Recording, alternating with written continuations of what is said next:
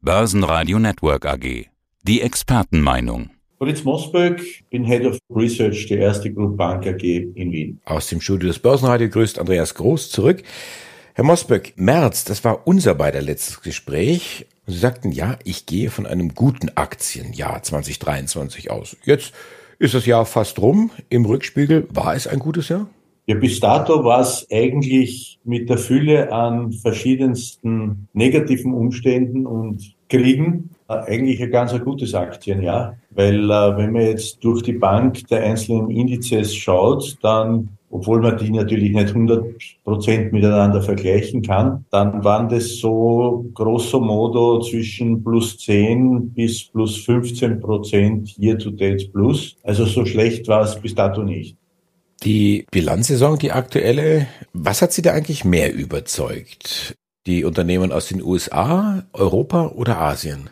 Also die Unternehmen der USA auf jeden Fall. Bei Europa war es vielleicht ein gemischtes Bild. Gut, da ist die Konjunktur auch etwas eingeschränkt vom Wachstum her. Uh, USA wächst etwas stärker. Gut, das kann man aber auch nicht eins zu eins jetzt umprojizieren. Aber Faktum war doch, dass die meisten US-amerikanischen Unternehmen, vornehmlich auch Technologieunternehmen, aber auch global tätigen Unternehmen ganz gute sowohl Umsätze wie auch Ertragszahlen gebracht haben. Eigentlich fast besser als erwartet, während äh, ja, das europäische Bild eher gemischt war. Äh, jetzt auf Österreich gesprochen, wir hinken der internationalen Entwicklung hinterher. Die meisten Indizes waren so zwischen 10 und 15 Prozent im Plus. Äh, Im ATX waren es nur 5 Prozent plus bis dato.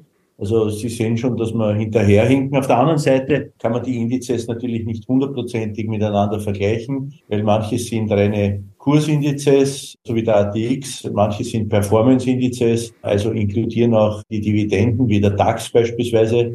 Daher kann man den DAX nicht hundertprozentig mit dem ATX vergleichen. Aber da könnte man ja den Umweg machen über den ATX Total Return, oder? Ja, genau. Dazu komme ich gleich. Man kann die Indizes natürlich auch aufgrund der Zusammensetzung, die national natürlich verschieden sind, nicht hundertprozentig miteinander vergleichen. Aber wenn wir jetzt nur rein zu den fünf Prozent, die bis dato year to date im ATX waren, noch einmal die Dividendenrendite dazu zählt, das wären um die sechs Prozent, kommt man eigentlich auch auf elf Prozent, während der DAX, glaube ich, 14 Prozent hat. Also inklusive Dividenden hätte der ATX auch ganz gut performt.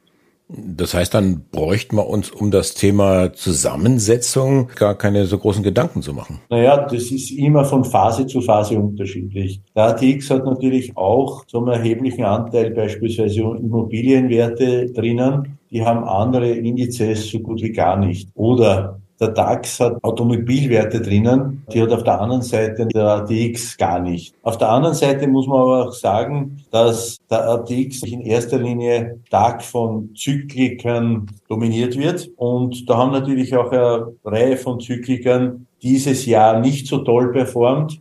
Und das hat den ATX vielleicht auch etwas nach unten gerissen. Also auf der Minusseite year to date standen bis dato beispielsweise eine Andritz, eine OMV, eine Lenzing, eine Meier-Mellenhof, eine SBO. Also die sind schon zyklische Werte, die den ATX dann bis dato nicht so performen haben lassen. Woran liegt das? Oder haben diese Unternehmen dann das Potenzial, nächstes Jahr aufzuholen? Ja, meistens ist es tatsächlich so. Also wenn, das ist aber bei der Wiener Börse ganz generell so. Weil, denn wenn es an den Aktienbörsen meistens stärker nach oben geht, das war heuer eigentlich doch so, hätte der ATX mehr gewinnen können. Wenn es runtergeht, verliert er mehr. Also die zyklische Komponente ist hier verstärkt drinnen. Auf der anderen Seite muss man vielleicht aber auch ins Treffen führen, dass natürlich der ATX zum erheblichen Anteil Zentral- und Osteuropa repräsentiert. Also ich sage immer, drei Viertel aller ATX-Werte erwirtschaften ihren erheblichen Anteil an Umsätzen und Erträgen in der Region Zentral- und Osteuropas. Daher kann man das auch gar nicht mit der österreichischen Wirtschaft alleine vergleichen. Da gibt es quasi mit der österreichischen Wirtschaft so gut wie keine Relation. Der Großteil aller österreichischen Unternehmen lebt nicht von Österreich und nicht von der österreichischen Konjunktur, sondern zu einem erheblichen Anteil in der Region Zentral- und Osteuropas der Krieg der Ukraine steht natürlich vor unserer Haustür. Das heißt, die Länder Polen, Slowakei, Ungarn, Rumänien haben direkte Grenzen mit der Ukraine. Und wenn es natürlich ein institutioneller Investor logischerweise auf die Landkarte schaut, was er oft tut, dann äh, würde man meinen, dass der Krieg eigentlich weit größere negative Einflüsse auf, auf die Konjunktur Zentral- und Osteuropas hätte. Das hat er aber zum Glück nicht. Das war ursprünglich befürchtet, wie ausgebrochen ist, aber eigentlich haben sämtliche unserer Kernmärkte auch deutlich besser performt, als was das ursprünglich erwartet wurde. Mhm. Jetzt gehen wir doch mal davon aus, dass sich Russland und Ukraine trotzdem irgendwann an den Verhandlungstisch setzen und auf der anderen Seite die amerikanische Notenbank, vielleicht auch die Europäische Zentralbank tatsächlich anfangen, Mitte des kommenden Jahres die Zinsen zu senken. Was passiert denn dann an den Börsen? Also das wage ich zu bezweifeln, dass sich die möglichst bald auf einen Verhandlungstisch setzen. Vor allem so festgefahren, wie dieser Krieg an den Fronten tatsächlich bis dato ist, wird er wohl auch länger dauern.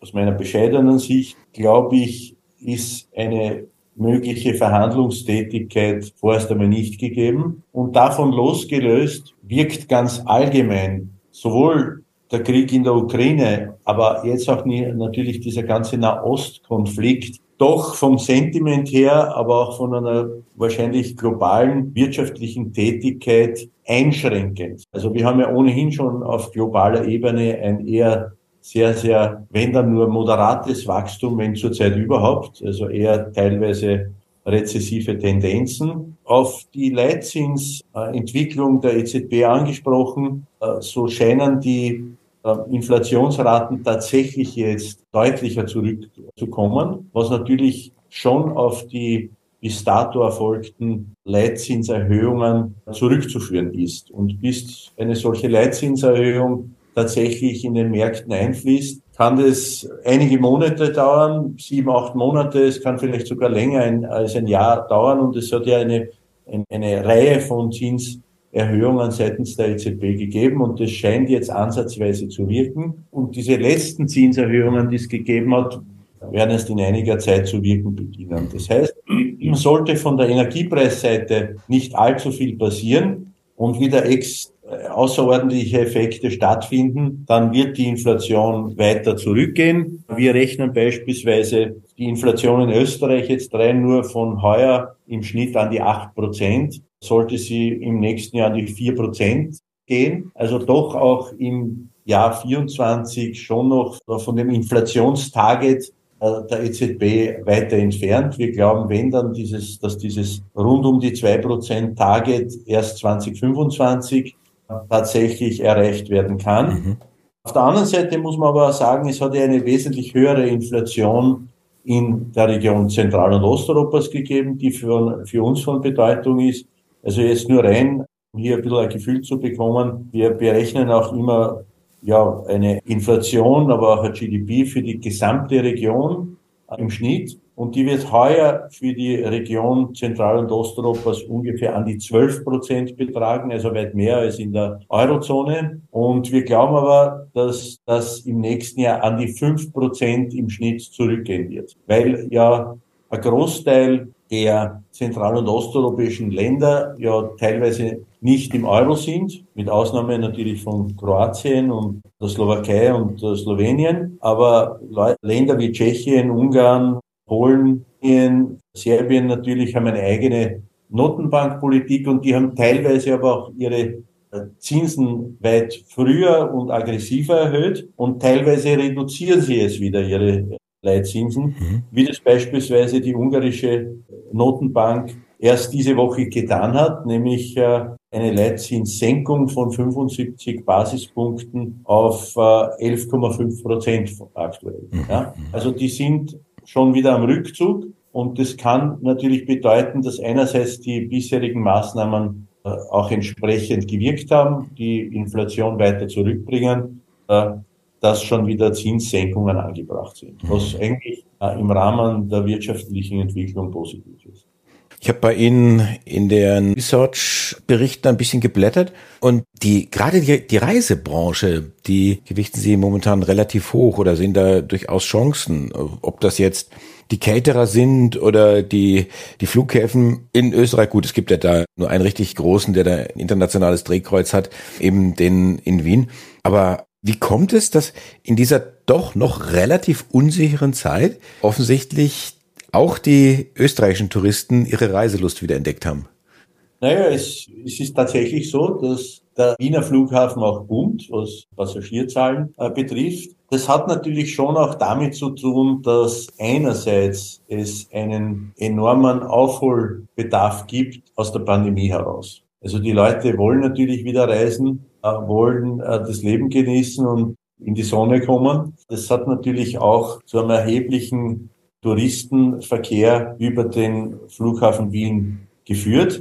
Businessreisen gibt es entsprechend auch wieder. Und was beim Wiener Flughafen dazu kommt, es gibt ja viele Billig-Airlines, die hier äh, das Drehkreuz Wien in verschiedenste Destinationen benutzen. Und das hat natürlich auch einen Grund, dass viele Leute zurzeit wieder Reisen unternehmen und weiter weg äh, unterwegs sind. 2024, wir sind nur noch fünf Wochen davon entfernt. Sie sind der Head of Group Research. Wie sieht denn Ihre Strategie aus bei der ersten für 2024? Also wir glauben nach wie vor an Aktienmärkte. Äh, wir glauben aber auch an Unternehmensanleihen, vor allem aus vielleicht äh, dem High-Yield-Bereich, die besser geratet sind. Im Wesentlichen muss man dazu sagen, dass wir natürlich nach wie vor mit vielen Unsicherheitsfaktoren konfrontiert sind. Das ist einerseits natürlich die Notenbankentwicklung, die Inflationsentwicklung, die wirtschaftliche Entwicklungen, die, die flau sind. Aber trotzdem gibt's aus aktueller Sicht wenige Veranlagungsalternativen. Und längerfristig würde ich auf jeden Fall Aktien nach wie vor favorisieren. Wir haben bis dato teilweise damit recht gehabt. Aber nachdem das wirtschaftliche Wachstum, wie gesagt, äußerst moderat ist und wenn dann erst im nächsten Jahr eine bessere Entwicklung erwartet werden kann, vor allem wenn die Leitzinserhöhungen äh, vielleicht annähernd vorbei ist, weil der Zinshöhepunkt doch schon vielleicht ähm, erwartet werden kann, dann sollten Aktien ganz gut performen.